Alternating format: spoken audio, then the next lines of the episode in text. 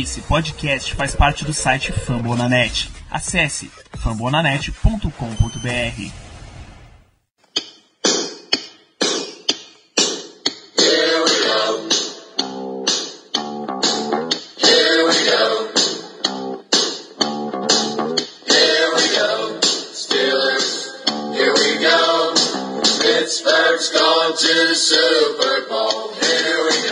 Bom dia, boa tarde, boa noite. Tudo bom, gente? Meu nome é Germano Coutinho e estamos começando o Black Yellow BR número 89, esse podcast que a gente tanto ama.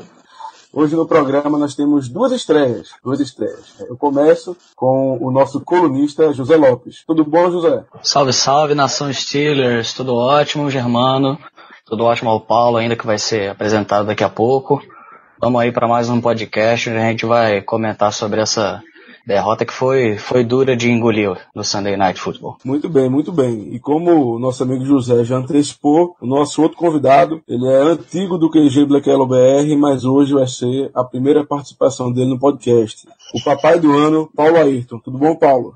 Fala aí, rapaziada. Boa noite, boa tarde, bom dia para vocês. É um prazer estar aqui. Na verdade, na minha primeira participação, eu já participei de um podcast bem no início, mas depois de muito tempo estamos de volta aí, infelizmente, numa semana muito difícil pra gente, né, como torcedor. Rapaz, pegou o narrador de calças curtas.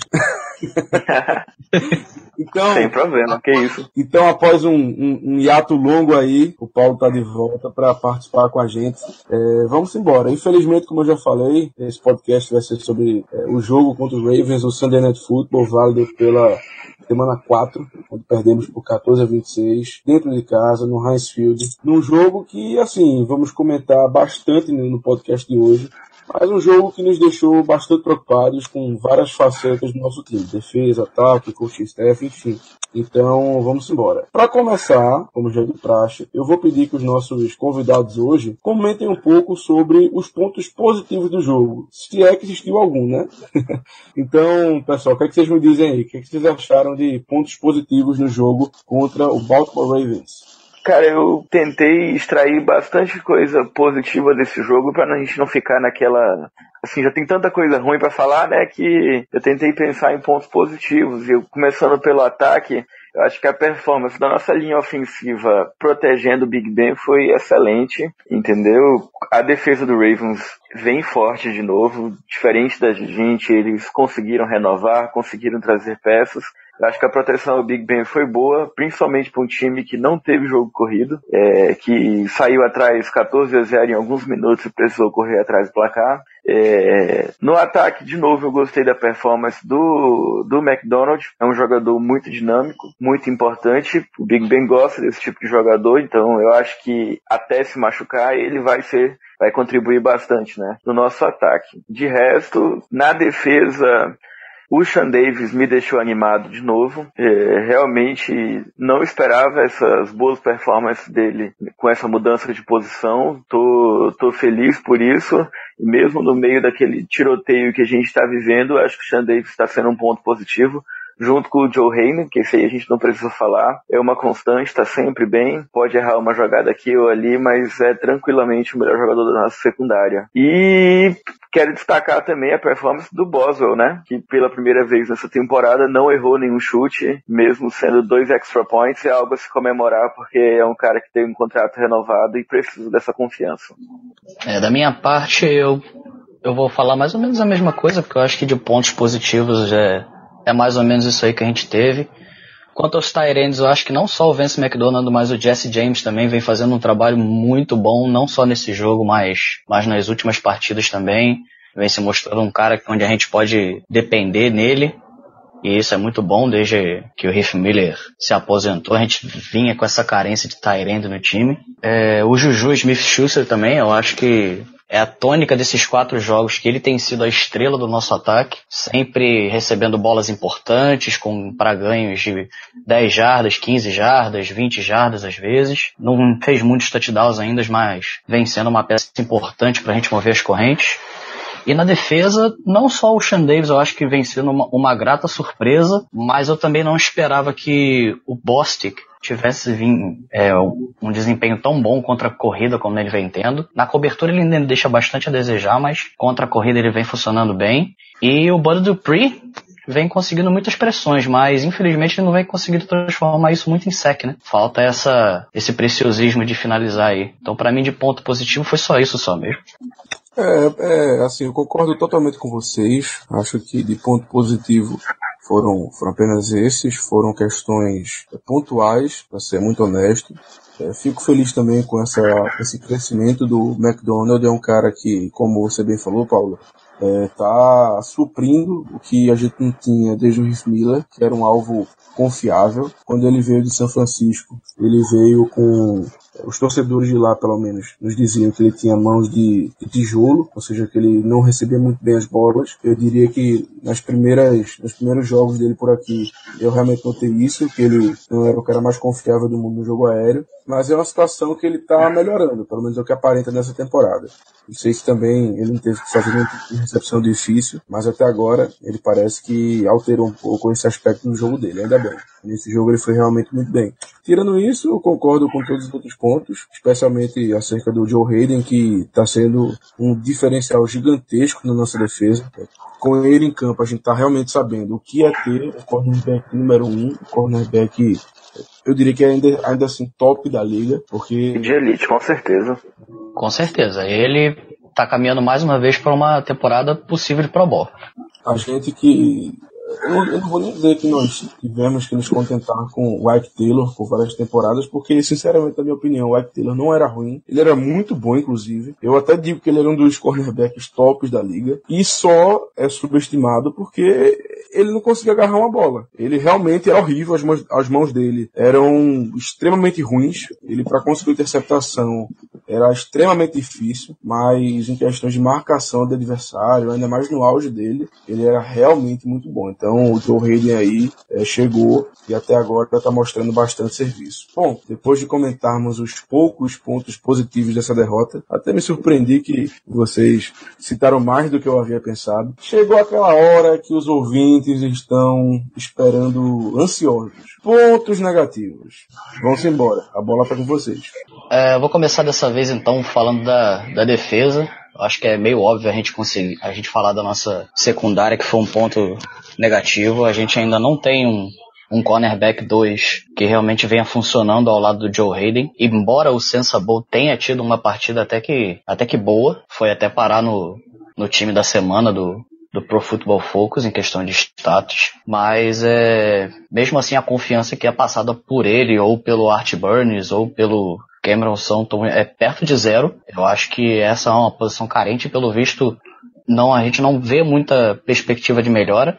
A gente viu a notícia hoje de que o Nat Bear, que também vinha sendo outra negação nos últimos jogos, foi movido para Injury Reserve e o cornerback Brian Allen foi promovido do practice squad para o elenco principal, mas não é nada para se animar. O, o, que todo mundo analisava dele era que era um, pro, prospecto muito cru e muito inexperiente, muito jovem, então a não ser que seja um daqueles um em um milhão de casos de, de acertar na Mega Sena, eu duvido que, que vai mudar muito o nosso cenário na secundária a nossa pick de primeira rodada desse draft, o Tyrell Edmonds teve uma partida horrorosa, horrorosa, para se esquecer, daquelas para deletar para sempre do DVD e nunca mais mostrar para ninguém. Facilmente batido por pelos wide receivers, pelos tight ends, horrível, horrível, terrível. E por parte do nosso ataque, é, a ineficiência da gente em conectar jogadas. Tudo bem que, como bem frisado pelo Paulo no começo do, do podcast, a defesa de Baltimore não é uma defesa ruim, muito pelo contrário, é uma defesa boa que vem conseguindo se renovar e manter uma pegada competitiva, mas tinha certas chamadas no ataque que não dava pra gente entender, uma, a gente precisando de umas conversões longas e chamavam um passe curtinho pro, pro running back para ele tentar ganhar jardas, pro, dava pro James Conner se vira. A linha ofensiva, embora tenha feito uma boa proteção ao passe para o Big Ben, mas quando precisou fazer uma proteção para a corrida, não conseguiu ser efetiva, não conseguiu dar boas oportunidades, bons gaps para o James Conner conseguir boas jardas. Então, assim, é, é, é de se preocupar. A conexão Antônio Brown e Big Ben continua fora de sincronia. Muitas bolas do Big Ben lançando atrás do Antônio Brown, ou então lançando com força excessiva. O próprio Ben reconheceu isso depois da partida, falando que ele não está na mesma página com o pessoal do ataque, que ele não está conseguindo achar essa sincronia. Então, assim, foi foi uma partida preocupante porque você realmente via um time em campo que não tinha respostas para as situações de jogos que foram propostas pelos Ravens e que estava totalmente perdido. Não se sabia o que fazer, não sabia como sair daquela arapuca e não conseguia ser eficiente nem do lado defensivo da bola e nem do lado ofensivo. Acabei de olhar uma notícia aqui que eu considero até absurda. O, o Sensabaugh foi considerado o segundo melhor corner da semana pelo PFF. Sim, ele conseguiu um rating de 80 e pouco. 86.3. Isso é uma... Isso é um absurdo. Rapaz, eu não... os, os, índices que o PFF usa são totalmente loucos. eu acho que o cara que viu o jogo e fez a avaliação do nosso tava bêbado. Ou então certeza. ele deve ter visto só o momento que ele conseguiu fazer aquela recuperação do fumble forçado pelo Sean Davis, porque para mim aquela foi a única. Não foi o Edmonds que recuperou? Não, foi o, foi o Sensible. Não, foi então, o Edmonds. Foi o Terrell Edmonds. Foi o Terrell Edmonds? Foi. Foi. O que é pior ainda para essa nota. Eu não consigo compreender isso, mas vamos lá. Eu vou, vou até me organizar para falar mal aqui, porque para mim tem muita coisa. Eu vou tentar não falar mal do jogo corrido essa semana, porque a defesa de Baltimore é realmente espetacular contra o jogo corrido mas a, a, nossa linha já não vem bem há, há, algumas semanas. Não é culpa só do James Conner. Não adianta ficar pedindo Le'Veon Bell, Le'Veon Bell, Le'Veon Bell, não. A nossa linha realmente vem muito mal. Falar mal assim também, o Juju vem sendo nosso melhor, nosso melhor não, mas mais eficiente wide receiver, sim. Mas eu acho que ele teve dois erros cruciais. Um foi numa bola na lateral e outra foi aquela na end zone que ele deixou a bola bater no capacete dele e deu tempo pro corner se recuperar se ele faz a recepção com as mãos mesmo, da forma correta, com a técnica correta, aquele é um touchdown que poderia ter mudado a nossa história no jogo, que ele deixou escapar, entendeu? Que poderia ter dado uma moral diferente, eu não sei, mas aquele foi um erro do Juju que eu achei muito importante. É, frisar essa falta de sintonia do Ben com o Antônio Brown, que todo mundo vê também, eu acho que não tem muito, nem muito o que alongar o Ben perdeu numa segunda para cinco um, um passe com o, o Brown sozinho a uma jarda do first down e na terceira para cinco a gente não conseguiu converter. Ou seja, ele perdeu uma terceira fácil enfiando a bola no chão, o, Brown livre, não tem explicação para errar esse tipo de passe. É, ele perdeu o Brown livre algumas outras vezes também, que nos vídeos a gente consegue ver que o, que o AB se livra da marcação e o Big Ben às vezes nem tá mais olhando para ele, nem tá buscando ele. Teve um passe no meio também que o, o, o AB ganha a rota e o Ben joga atrás, ou seja, é estranho, ele já admitiu, mas mesmo assim a gente não pode passar pano, porque o Big Ben é nosso quarterback histórico, não dá, tem que comentar já são quatro semanas desse erro. O rating dele lançando pro Brown tá num nível historicamente ruim. Então, pra a gente vai enfrentar. Pra trazer é, mais números para isso mesmo, de 2013 a 2017, o rating do Ben lançando pro AB foi no mínimo 93.3 e nessa temporada tá 65.5. Pois é, e nesse jogo foi ainda pior que isso, salvo engano, né? Então, foi perto de 55, 56, eu vi no teu número aqui agora. É, acho que é a parte mais preocupante do nosso ataque. É, na defesa, todos os setores foram abusados. Eu não sei o que aconteceu. A nossa dupla, Hayward e Twitch, são nulos. Esse ano não conseguem parar a corrida, não conseguem ocupar a linha ofensiva adversária, não conseguem gerar pressão. O, TJ Watt parece que só joga contra o Cleveland Browns. Até hoje na carreira, se você tirar os jogos que não foram contra o Browns, a performance dele é de acordo com as nossas outras picks de outside linebacker, né? Realmente não mostrou evolução ainda em, em skill, em moves de pass rush, o que já me leva a questionar o trabalho do Joey Porter, né, que é o nosso, o nosso coach de outside linebacker. Foi um ótimo jogador, mas como coach não conseguiu evoluir ninguém ainda. O Bud Dupree é outro exemplo que fez um sec mais pelo esquema do que por alguma algum skill individual. O sec dele veio numa, num instante que ele teve um caminho livre pro, pro Joe Flacco.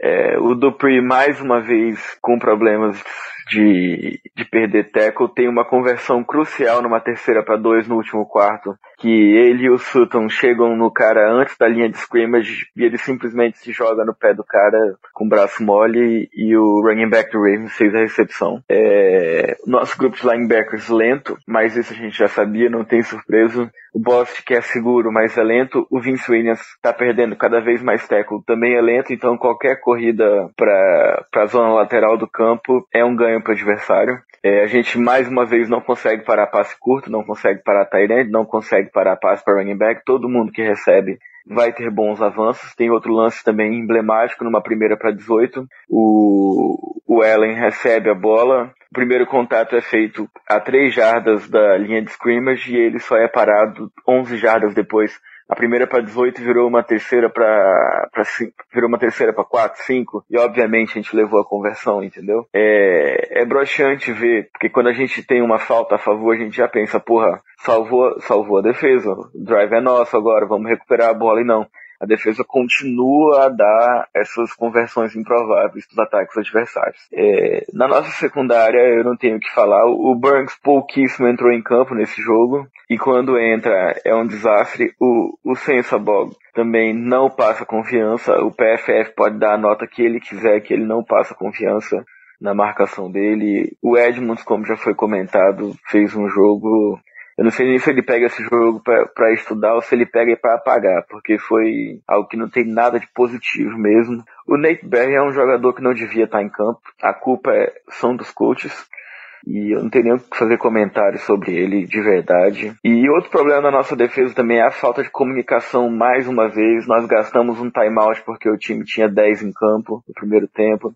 Depois sofremos uma falta de 12 em campo. Depois quase sofremos outra falta por ter 12 jogadores em campo novamente. Os técnicos parecem que não sabem o que fazer com os jogadores. O Ravens entrou numa formação no momento com três tight ends e running back, formação óbvia de corrida. E a gente entrou numa defesa dime, que é uma defesa para marcar passe, com mais defensive backs do que linebackers. Por incrível que pareça, até deu certo nessa jogada, mas são esse, esse, esses exemplos, esse tipo de falta de comunicação, de falta de, de, treino mesmo, falta de um, de um coordenador competente que fazem com que a nossa defesa seja uma piada. Logo no fim do jogo, dois defensores antigos nossos, o Brad Kissel e o Ike Taylor, salvo engano, conversaram no Twitter sobre isso, falando que aquilo nunca ia acontecer, que aquilo nunca aconteceu com eles lá, que a defesa deles não era assim, que além das regras beneficiarem os ataques, é, eles se cobrariam muito mais pelo que está acontecendo. Então eu acho que na nossa defesa também, principalmente mais do que no ataque, onde o nosso novo coordenador ofensivo também é fraco, mais do que no ataque, a nossa defesa deixa muito a desejar por esses seguidos erros de comunicação. Aconteceu na primeira semana, na segunda, na terceira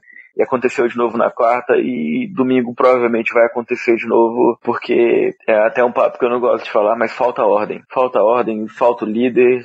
O Hayward da ADL não é, não é o cara que vai comandar, que vai ver o time inteiro. O Shazier era, Shazier tá fora, o Boss que tenta, o Vince Williams tenta mas eu acho que isso não é natural para ninguém ali e a nossa defesa realmente deixa a desejar. Teve a ausência do Mike Hilton ainda, que é outro cara que sempre consegue umas boas jogadas, é muito forte na blitz, é muito forte marcando man-to-man. Então a semana foi um desastre no total e para completar o desastre, nosso técnico continua com com Barry de Panther. O nosso ataque não consegue produzir, a nossa defesa não consegue parar ninguém e os punts do Barry ajudam ainda mais isso. Ele faz um punt bom no jogo e erra 3, 4 quatro, punts curtos, punts com hang time horroroso, que permitem grandes retornos. Se não fosse uma falta, a gente ia tomar o touchdown contra Kansas City do Tyreek Hill. Ou seja, é, se a gente parar para pensar que mais ainda, ainda tem mais problema. Só voltando no ataque rapidinho, algo que eu esqueci.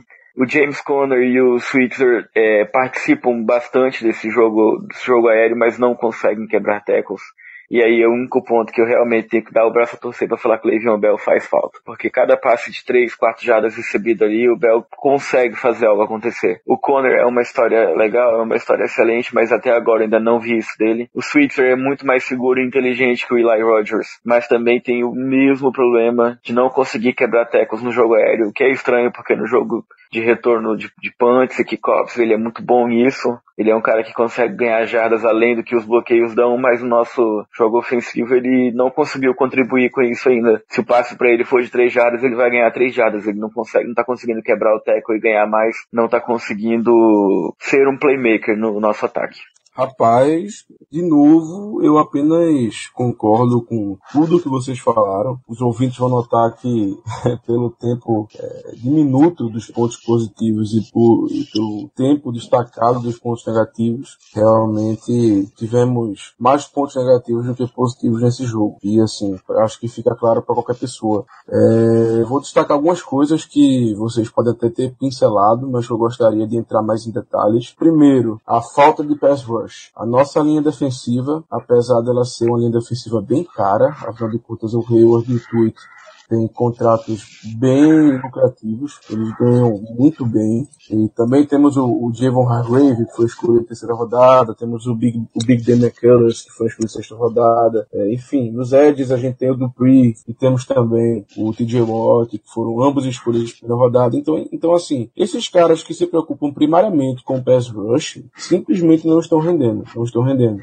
É, para quem assiste o jogo fica muito claro, muito nítido que a gente, na verdade, só obtém sucesso mesmo no pass rush quando mandamos blitz, que é, que é quando mandamos mais do que cinco jogadores atrás do quarterback. Então, aquele foreman rush não está dando certo desde a semana 1, basicamente. É algo que nós precisamos melhorar, porque nem sempre a gente consegue mandar blitz. Às vezes a gente tem que é, mandar o pessoal na cobertura e, basicamente, quando nós fazemos isso, é certeza de que, no mínimo, o quarterback vai conseguir lançar um passe, ou então ele não vai ter maiores problemas de dar a bola para o running back. O primeiro ponto é esse, a falta do pass rush. É, também vou pincelar um pouco do jogo corrido. Acredito eu que não dá. No jogo passado for, foram mais de 80% de passes. Eu não, eu não tenho certeza quanto é, qual, qual foi o número final que nós terminamos de número de passes no caso, mas chegou a um ponto do jogo que já estava no quarto quarto que nós tínhamos 44 passes lançados e apenas 11 corridas, ou seja, 80% de passe e 20% de corridas. Para trazer um número para você aqui, Big Ben tentou lançar a bola 47 vezes no jogo e completou 27 para 274 jardas.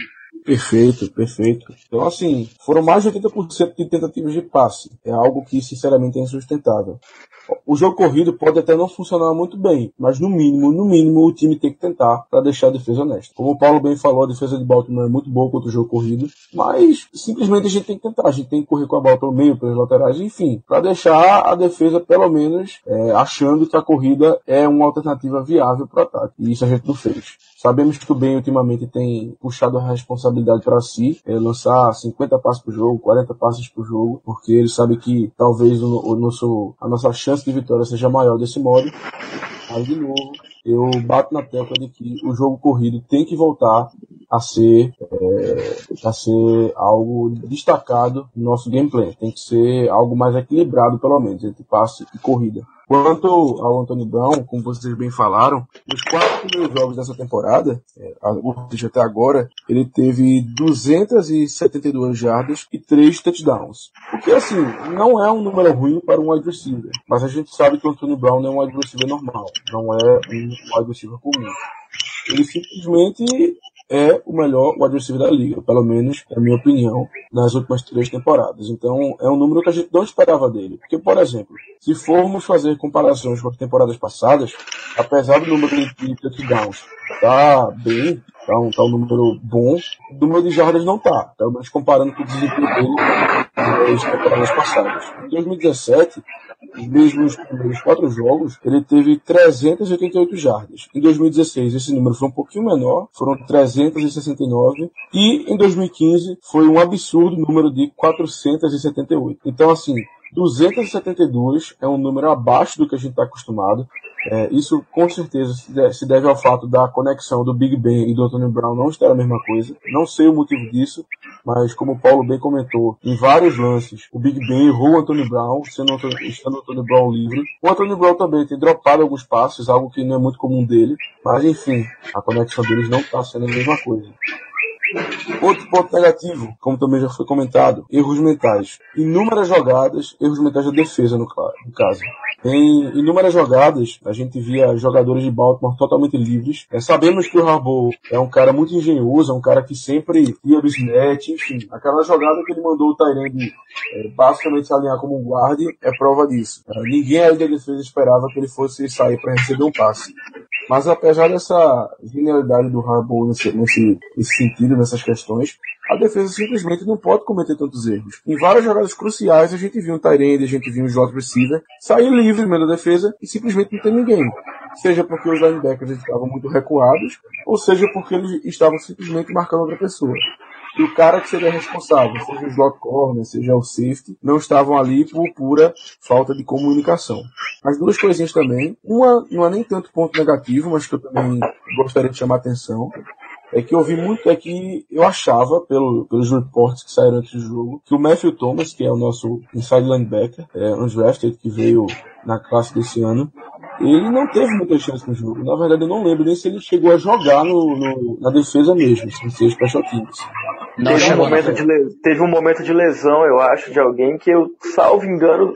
Ah, não, quem entrou foi o LJ Forte, que nojo. É, o Matthew Thomas só teve 12 snaps na partida, todos de special teams. Eu também tinha até escrevido sobre isso na, na coluna da semana sobre os reports, mas acabou que ele não foi utilizado. Quem sabe agora, é verdade. do, do Net Barry sendo colocado no, no IR, ele possa experimentar aí pelo menos os pacotes de dime que, que o Barry vinha sendo utilizado. Pelo menos talvez ele possa fazer ao menos aquela função.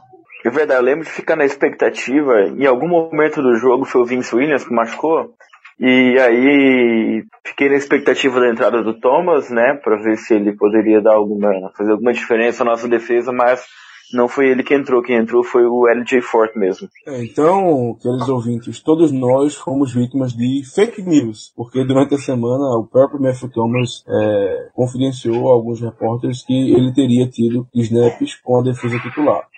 Então isso gerou uma expectativa nossa, minha, do, do José, do Paulo, enfim, de vê-lo em campo, mas ah, foi algo que não se concretizou. Eu parto do pressuposto de que pior do que até não fica. Eu acho que não custa nada dar uma chance pro cara, já que ele é um inside linebacker atlético, coisa que nós não temos né? Então, na minha opinião, a gente tinha que, tinha que no mínimo testar o cara. Sem, sem testar, a gente não vai saber do que ele é capaz. E por fim, um ponto negativaço que eu gostaria de destacar, infelizmente vou ter que destacar isso, é o desempenho da defesa quando realmente importava. Porque assim, no último quarto, quando o jogo estava 20 a 14, os Ravens vinham de dois field seguidos a defesa tinha que parar o ataque dos Ravens. E a bola, claro, foi para os Ravens e eles começaram na, na, própria linha de 8 jardas. O que é que nós esperávamos? Que a defesa fosse segurar, fosse ceder alguns first downs, mas que pelo menos na metade do campo ela segurasse ali para a gente ter uma chance de virar o jogo com um ataque, né? No, touchdown do Big Ben. Mas não foi isso que nós vimos. Simplesmente a defesa cedeu mais de 80 jardas em 6 minutos e 40, ou seja, o ataque dos Ravens conseguiu comer quase 7 minutos, o que foi importantíssimo para a vitória deles, porque além de terem anotado o field goal no final da campanha, eles ainda comeram basicamente um terço do, do quarto. Ou até Posso fazer um comentário sobre esse drive? Claro, claro. Que foi é, o, o, o fim do jogo para mim, eu sinceramente desliguei o jogo por um minuto e andei aqui em casa, sabe, aquele negócio bem decepcionado mesmo. O fim desse jogo para mim foi nesse drive ainda, perto do meio de campo. O, a chamada da defesa foi um three-man three -man rush, ou seja, a gente tinha oito jogadores na cobertura, era um third down e a nossa defesa tomou uma rota curta do Tyrene dos caras e ele corre, conseguiu correr 15 jardas ainda até ser encontrado é absolutamente ridículo, é absurdo, é, é, coisa de nível colegial que o nosso coordenador defensivo deixe isso acontecer e a culpa é dele, sim. Tinham oito jogadores na cobertura. O outro time tinha no máximo cinco recebedores e um deles recebe um passe curto e corre 15 jardas. Não tinha ninguém do lado do campo. Os nossos linebackers, nossos defensive backs simplesmente dormiram. Não vou nem cobrar pressão, porque realmente no Dream Rush contra uma boa linha ofensiva é difícil. Mas era o intuito era justamente esse, dar o passe curto e fazer o teco. Como é que não tinha ninguém perto do rapaz na hora, numa rota óbvia, uma rota curta? Pô, vamos ser sinceros. Se fosse para tomar um drive de 80 jardas, era melhor dar em uma jogada do que dar em 15. Comer 7 minutos do relógio. Sabe, o ataque também não tava fazendo nada, mas o que, que custa? É uma esperança maior que a defesa. Entendeu? É, essa jogada para mim é um, é um, marco dessa defesa. Bota oito caras na cobertura e tem um buraco que um, um Tyrant consegue receber um passe curto e correr 15 jardas. A impressão que passa é que os caras estão jogando com tanto medo, tanto medo de tomar big play, que acabam tomando big play. Isso é, é, é, é algo assim, é, é de um amadorismo, é de uma loucura, é de uma falta de treinamento que é, é inconcebível para uma, uma franquia do tamanho do Pittsburgh Steelers com tanta história defensiva como a gente já teve. Além de uma postura soft, é soft mesmo, assim. É, a forma com que o jogador vai no tackle, a forma com que o jogador ataca o gap, tudo. É raro ver, se não for o Bostic no tackle, é muito raro ver um jogador do ataque adversário ser derrubado no primeiro contato. Muito raro. E com os outros times a gente não vê isso. O próprio Ravens é um comentário que eu li, eu li ontem no Twitter. Porra, você vai culpar a nova CBA? Já tem anos, todos os times estão submetidos às mesmas regras de treinamento, ao mesmo, ao mesmo regime, porque só nos Steelers que esse, esses péssimos fundamentos de tackle continuam depois de anos. Todo mundo sabe que é um problema recorrente da defesa. Você entra ali no, no, no, no Steelers Depot, você consegue o cara já tem um planilhado todos os missed tackles, porque já é algo absurdo no nosso time. E, ano após ano, ano após ano. conseguir escrever uma matéria por semana só falando sobre é, tackles perdidos, sobre faltas bobas de pessoas a mais no campo, pessoas a menos no campo. É, vê que são só erros básicos, é erros de conhecimento do jogo, é erros de fundamentos básicos. Isso, é, a dos tecos perdidos ele já faz. Ele planilha toda semana. Quem perdeu o teco, onde, como e por quê. Tá fazendo comparativo já com temporada passada para ver que os jogadores não aprendem. E tirando o Boston, eu falo isso com segurança, porque tá lá, o Boston perdeu um teco essa temporada. O Vince Williams já perdeu seis, cinco, até a semana passada. Eu nem vi o de ontem, de domingo, porque eu tava com nojo. Ou seja, é uma postura recorrente. O Vince Williams que tem a fama de ser um linebacker bom tackler, que para a corrida tá perdendo dois por jogo. Se o tackle passou dele, meu amigo, o jogador adversário vai ganhar 10 jardas, 15, 20, porque ele vai chegar na secundária, entendeu? E vai chegar numa secundária que os dois safeties, um tá no primeiro ano na posição e o outro chegou agora na NFL. São problemas recorrentes, problemas de fundamentos e aí a gente puxa o papo já rapidinho pro Mike Tomlin. A insistência dele no Keith Butler a anuência dele para esses fundamentos ruins. Não é de hoje. A defesa que ele draftou, porque a defesa que está aí hoje é dele, ele montou, ele draftou, obviamente, junto com o front office, junto com o Colbert. É problema dele o que acontece.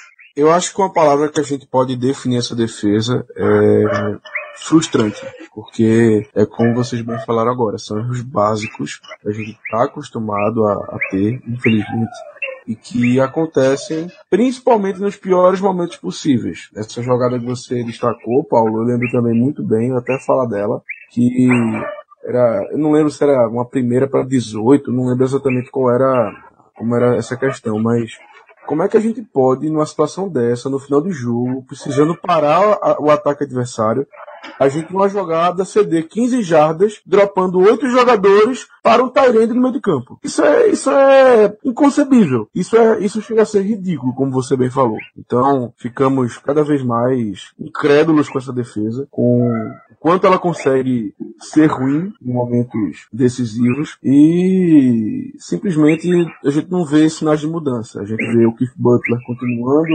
a, a, a assim, a bater na mesma tecla com, essa, com esse esquema. A gente vê os jogadores, semana após semana, errando comunicações, errando mar marcações fáceis. Zona, meu Deus do céu, a zona, a zona, eles ficam mais perdidos que, é, que qualquer coisa. É uma zona mesmo, né? Total, total. Eu ia, eu ia, fazer um comentário aqui que não seria propício para o podcast, né? Porque não sei o pessoal que escuta. Mas é isso que vocês estão pensando mesmo. É, é isso aí. Pronto.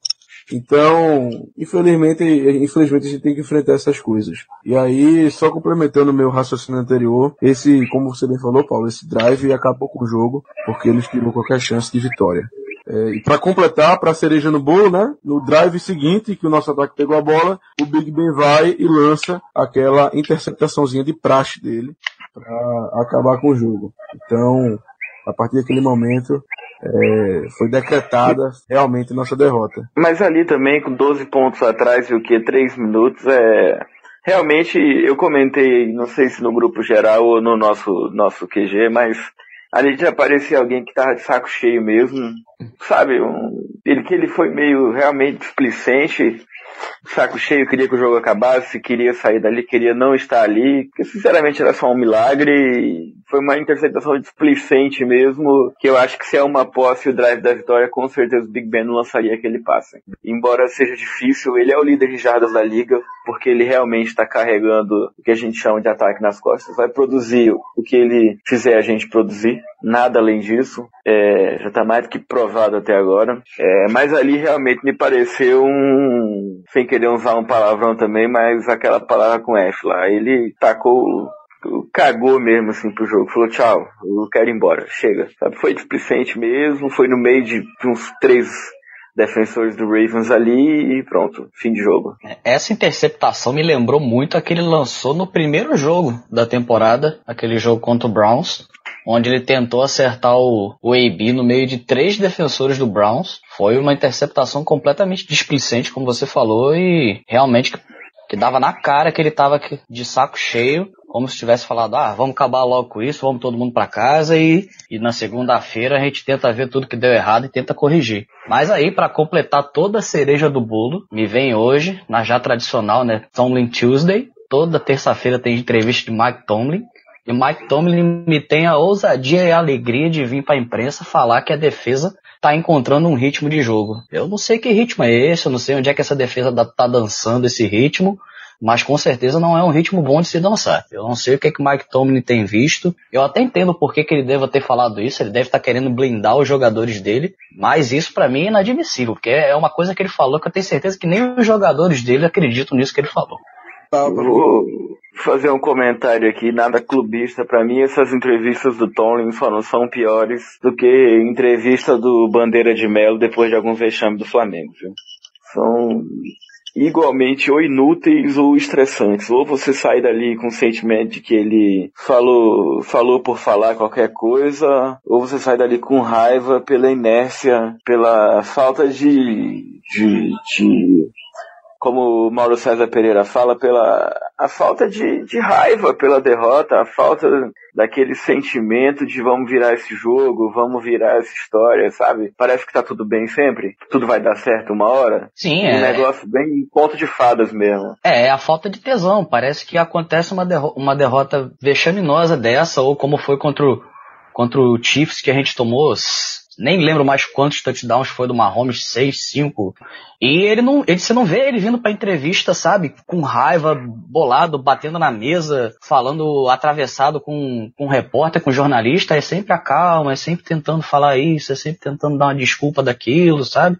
A gente precisa de mais gente que, que bata na mesa e mostre que veio, que sinta raiva, que sinta mais a derrota, que comemore mais na vitória, que, que fale besteira pro adversário, sabe? Que besteira no sentido assim de quando jogar bem, quando, quando conseguir anular o adversário por completamente, que, que cante essa vitória, porque isso aumenta a rivalidade, isso dá moral pro time. A gente precisa de gente mais firme. Precisa e não sei se esse comando deixou de vir lá de cima, não sei se, até porque de lá, de, uns anos pra cá, teve o falecimento do, do Dan Rooney, né? Não sei se o, o Art Rooney não faz isso, não sei se eles nunca se meteram não sei se isso vinha do Colbert, não sei se vinha dos próprios jogadores, mas pode ser uma mudança de cultura mesmo. Eu li uma algo do Big Ben, sobre o Big Ben, falando que ele não permite música de um horário a tal horário, que se o cara quiser ouvir, ouve no fone de ouvido dele, porque tem respeito, cada um tem sua forma de se concentrar. Às vezes falta isso na defesa também.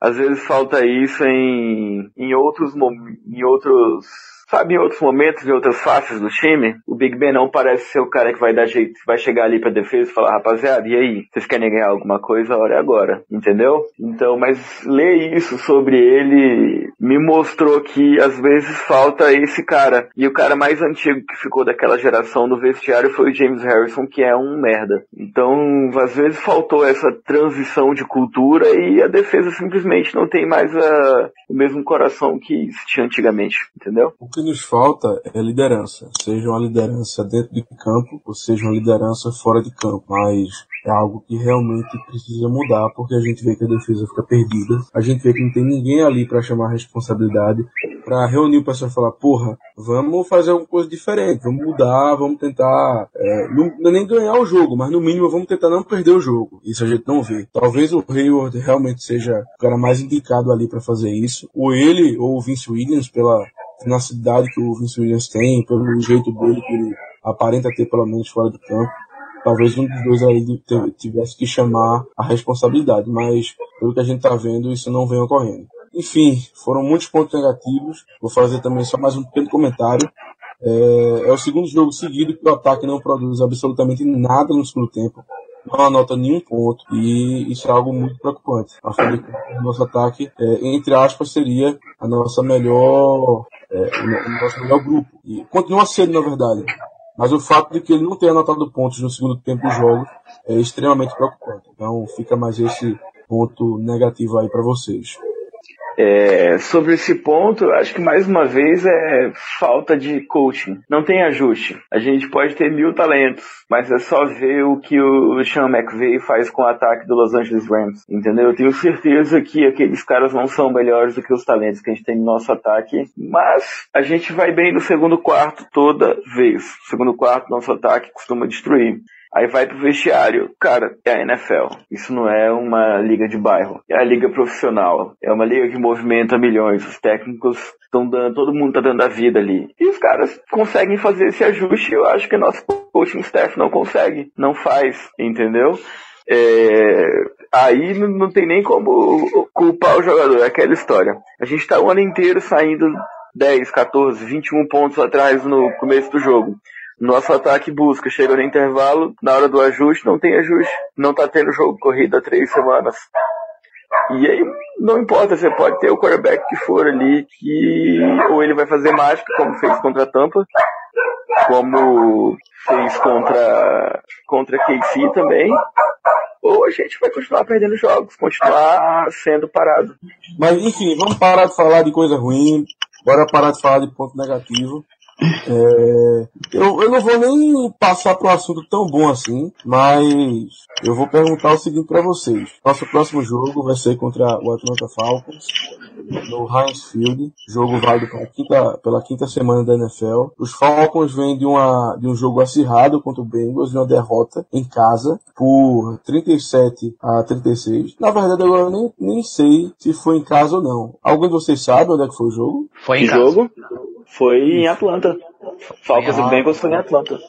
Perfeito. Então foi uma derrota dentro de casa para os Bengals por 37 a 36, um jogo muito acirrado. A, a virada dos Bengals só ocorreu nos últimos segundos do jogo. Então, assim, os Falcons, apesar de estarem 1 e 3, eles não venderam fácil essa, essa derrota para os Bengals, que inclusive está 3 e 1 agora. Então, eu pergunto para vocês dois. Eu vou pedir é, um matchup importante desse jogo contra os Falcons e também um placar. Pode ser bold ou, ou não, vai de vocês. Então, por favor, me deem um matchup importante no qual nós e também os ouvintes devemos ficar atentos para o jogo contra os Falcons.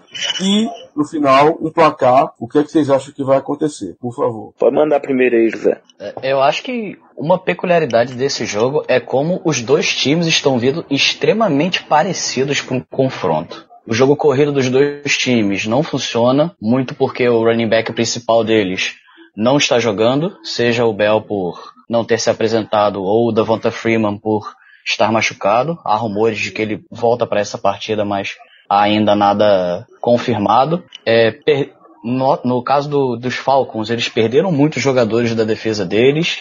Dion Jones machucado, Ricardo Allen machucado, é, e todos, esse, todos eles fora da temporada, então é uma defesa que está aos pedaços, cedendo muitas jardas, seja corridas ou seja, seja passadas. A nossa defesa a gente não tem ninguém perdido, mas pela ineficiência dela a gente também vem cedendo muito, muitas jardas para os adversários. Então, para mim, é, realmente esse jogo vai ser um completo tiroteio.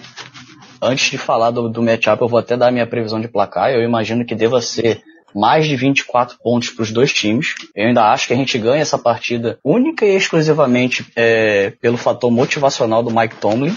que geralmente quando a gente perde uma partida de forma vexatória assim, a gente consegue, mesmo que aos trancos e barrancos, se recuperar e ressurgir das cinzas na próxima partida. Então eu acho que a gente ganha, mas deve ser um placar tipo 27 a 24, 30 a 24, 30 a 27, alguma coisa por aí. O matchup que eu vou querer ressaltar é basicamente da nossa linha ofensiva com a linha ofensiva de Atlanta. A linha, a linha defensiva de Atlanta é basicamente o que, o que sobrou da defesa deles intacto que eles ainda têm ali, tirando os linebackers, cara, eu digo, principalmente os Eds e, e, os homens de interior da linha, que são competentes até, não são nenhuma das melhores defesas, é, defesas da liga no questão do, da linha propriamente dito, mas é bem competente, faz um trabalho muito bom. E a nossa defesa vem devendo muito, principalmente no jogo corrido. Então vamos ver se nesse, nesse jogo a gente consegue explorar essa fragilidade da defesa de Atlanta por conta das lesões dele e consegue a partir de agora estabelecer um jogo corrido para o decorrer da temporada, né? A gente vem usando muito James Conner, o Steven Ridley foi usado um pouco nas últimas partidas, mas não foi a uma extensão tremenda. O Jalen Samuels, o rookie que a gente draftou esse ano, até agora não viu a cor do campo sem ser em special teams. Eu acho que ele pode ser usado de alguma maneira criativa aí. Então, meu matchup principal é a nossa linha ofensiva contra a linha defensiva deles. É, o meu palpite pro jogo é um 41 a 33 ou algo elevado do tipo também.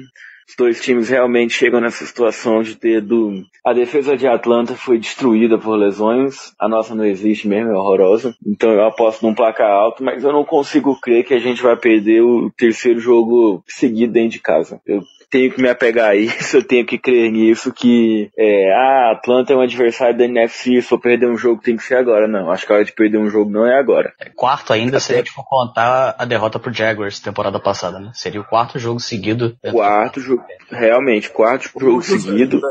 Então aí, na verdade, para a quarta partida seguida, é, não pode perder, até por uma questão de moral o time vai chegar numa sequência de confrontos de divisão e Dubai é, 1-3-1, né, com aquele sentimento moral de estar tá um, uma vitória, quatro derrotas, porque aquele resultado contra Cleveland foi ruim para nossas pretensões da temporada. E então eu, eu, realmente creio que aos trancos e barrancos esse time vai conseguir ganhar esse jogo de agora, nem que seja para iludir a torcida mesmo.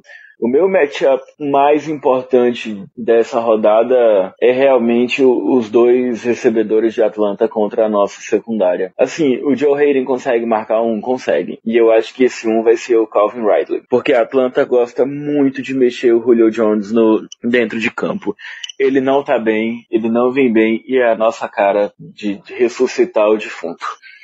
E com a performance da nossa defesa, o Julio Jones no meio de campo, o matchup dele é com Vince Williams, é com Bostic, é com Edmonds, é com Sean Davis. Sean Davis vem bem, vem, mas a nível de Julio Jones é difícil. E eu acho que o jogo vai ser decidido aí. O Freeman pode até voltar, mas eu creio que a nossa defesa corrida vai conseguir segurar alguma coisa e o Tevin Coleman não é, não é o running back de mesmo nível que ele. Mas o jogo vai ser decidido nesses passes que o Ryan também adora dar no meio de campo. Ele tem, não tem nenhum de elite, mas tem boas opções que ele gosta de usar. Mas é só você lembrar naquele, naquele jogo final contra o Eagles, que naquelas quatro, quatro verticais que chamaram pelo Falcons, se eu não me engano, em duas o Julio Jones estava jogando no slot ali, no, no meio do campo. Então acho que esse é, a, esse é o matchup mais importante do dia. Essa galera vai conseguir dar conta? Como que o Keith Butler vai adaptar a nossa defesa a ter que defender uma, um jogador tão letal quanto o Julio Jones mesmo em uma fase? Entendeu? Minha aposta é por aí. Bom, ótimos comentários, ótimos placares. Eu vou na mesma toada, eu acho que vai ser um jogo marcado por performances ofensivas. Se eu tiver que dar um placar, eu também vou num placar elevado. Vai ser um jogo em casa, então o Big Ben geralmente costuma jogar melhor. Eu diria que o jogo vai ser uns 38 a 31, acho que vai ser nesse naipe. E quanto... Bom, antes de dizer meu matchup, eu também só queria fazer um pequeno adendo, Paulo. A sua fala, você falou que o Matt Ryan não tem é, nenhuma opção de elite limite ali na, em Tyrands, né? É a nossa fraqueza é. faz muito tempo, então não precisa de muita coisa não. Eu acho que... Isso é verdade. Se colocar o... Oi? Se ele pegar o Ricardo no aeroporto e botar para jogar, eu acho que dá, dá jogo. Oxe, meu Deus do céu. Consegue umas 50 jardas ali. Ah, no mínimo, com certeza. Oxe, o miolo da nossa defesa ali, Tyrande se faz. Dois é, o Ricardo tá com tamanho de Tyrande já também. tá pequeno, garoto. É, então assim, até o Ricardo ia acreditaria daquela, naquela situação. Eu tenho certeza que ele não comemoraria os touchdowns, mas enfim. e por fim, quanto ao matchup no jogo, é, o meu matchup vai ser o Big Ben contra o nosso jogo corrido. Porque nós sabemos que o, o coordenador ofensivo é o Big Ben, né? O Randy uhum. só fica ali fazendo pose, recebendo salário, enfim. Mas o coordenador ofensivo é o Big Ben. Então, eu espero que ele bote na cabeça dele que a gente tem que correr mais com a bola, porque tudo bem que ele lançando a bola 50 vezes por jogo, a gente marca alguns pontos. Mas também não tem como ter um ataque é, unidimensional desse jeito. Ele tem que entender que alguma hora ele vai ter que correr com a bola para no mínimo deixar a defesa honesta. Então, meu matchup vai ser o Big Ben contra o nosso jogo corrido. Bom, gente, Bela opção. Chegamos ao final da, do nosso episódio, o episódio do número 89, e eu vou pedir algumas considerações finais para vocês. É, fiquem livres para falar o que vocês quiserem, fiquem bem à vontade. E eu começo com você, José. Me diga aí suas considerações finais para o podcast de hoje. Bom, para resumir tudo que a gente falou no podcast hoje, as minhas considerações finais vão para nossa tabela de jogos a partir de agora. Eu estava até comentando com, com você, Germano, antes do, da gente começar a gravação do podcast, onde a sequência de jogos que a gente vai ter agora vai ser decisiva para a gente mostrar realmente a nossa força nessa temporada. Nós pegamos Falcons em casa, Bengals fora, aí temos uma semana de bye. Depois disso, pegamos Browns em casa e Ravens fora. Dos próximos quatro jogos, três são dentro de divisão. Eu acho que esses jogos vão ser os que vão definir se a gente vai ter chance de pós-temporada, se a gente vai ter, se a gente vai ficar em meio de draft, se a gente vai ficar em topo de draft. Então, concentração máxima dos Steelers. Mike Tomlin tem que fazer alguma coisa, tem que começar a ser mais enérgico, tem que chamar as rédeas e colocar o time de novo nos trilhos, porque se continuar nesse ritmo que estamos, não vai dar. A gente vai ter que já começar a se conformar com uma posição de metade de draft, sem ir para pós-temporada e talvez até com uma posição de topo de draft. Então eu só queria chamar realmente a atenção para isso. Queria também lembrar todos os ouvintes para ficarem ligados também no nosso site lá, no fumblenanet barra Black Yellow Brasil. Tem a nossa coluna lá, minha com contribuição com o Gabriel. Ele está ajudando a gente agora nos textos, então não deixem de conferir lá também os textos de prévia das partidas, onde a gente sempre traz alguns pontos lá talvez a gente não abordou aqui no podcast, para vocês ficarem de olho no, nas partidas. De mim é só isso. Um abraço, galera, e here we go. Muito bem, muito bem. Paulo, diga aí suas considerações finais, por favor. Minhas considerações finais para essa semana eu vou dedicar de novo para um assunto que, que eu não gosto muito de ficar falando, mas que, que gerou notícia novamente. É, que é a expectativa de retorno do Le'Veon Bell daqui duas semanas, né? É, eu acho que isso de alguma forma pode afetar o time, pode dar um novo ânimo, porque ele foi um jogador de elite nas últimas duas temporadas. É, nós sabemos que houve um certo atrito, houve uma certa decepção, da, da, principalmente dos jogadores de linha ofensiva, com a atitude do Bell no, nos últimos tempos, mas eu acho que a lesão do Will Thomas pode ser algo que quebre o gelo ou que quebre pelo menos parte dessa birra que possa ter sido criada com a postura do Bell, entendeu? Então, eu acho que, sim, esses rumores que a gente sabe que costumam ser bem, bem reais, podem ser importantes, podem dar um novo ânimo pro time. Eu acho que as vaias tão cedo na semana passada também podem ser algo que, que vai mexer com os jogadores vai botar na cabeça deles que já é um tudo ou nada, já é um jogo de playoff para nossa temporada, que ficar três, quatro jogos atrás agora do, do, dos adversários de divisão mudam até a nossa perspectiva. Então, a minha consideração final para essa semana é isso. Eu acho que o Bel já o Bel também, apesar de tudo que mostrou, já é um cara que viu que, que, querendo ou não, o time dele, ou então viu mesmo que o mercado dele não foi o que ele esperava com o Steelers colocando ele para troca. Então eu acho que esse é o, o é um ponto que pode dar um novo ânimo pro nosso time, que a gente pode buscar uma vitória, a gente pode esperar que um, que um jogador que foi importante para a performance desse ataque esteja de volta. Querendo ou não, o cara construiu amizades ali. Às vezes os problemas de atitude do Antonio Brown têm a ver com isso. Tem um cara, tem um, um jogador de, de patamar similar ao dele que tá com, que é amigo dele em campo, a gente vê. Então é a expectativa de que essa notícia do Le'Veon Bell dê esse ânimo novo pro nosso time. Muito bem, um ponto bastante importante. Essa questão do Bell ainda vai dar, vai dar muito o que falar.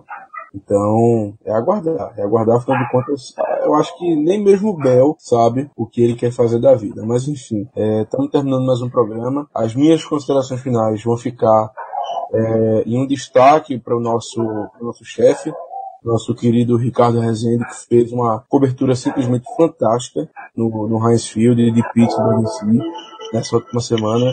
Ele que realizou é, um sonho que também é sonho de todos nós, acredito eu, que seja ir para Pittsburgh, visitar a cidade, conhecer os pontos turísticos, tudo relacionado aos Steelers e ainda por cima assistir o Pittsburgh Steelers contra Baltimore Ravens no Heinz Field. Infelizmente o resultado não foi o que esperávamos, mas tenho certeza que a experiência dele foi inigualável, foi inesquecível. Então fica o meu agradecimento em nome do Black Yellow BR ao Ricardo por ter compartilhado um pouco com a gente dessa aventura dele, fazendo live no Instagram, com as coberturas dele no Twitter que é, vocês sabem que são da maior excelência. Então fica meu abraço e meu agradecimento ao Ricardo por ter nos proporcionado através de vídeos e fotos e nos dado um pequeno gostinho do que é a cidade de Pittsburgh e do que é, é o Pittsburgh Steelers de mais perto. Então fica aí o abraço registrado. Gente, é isso. De novo, é, não sou muito acostumado a ser narrador, espero que eu tenha feito um bom trabalho, mas se Deus quiser na semana que vem o Ricardo e o Danilo voltam para tomar de mim essa tarefa. não vou conseguir fazer aquelas é, aquele finalzinho do podcast feito do Danilo, que brilhantemente faz os trocadilhos, as analogias dele. Mas é isso. Espero que todos tenham gostado do podcast e here we go. Yeah, uh, you know what it is.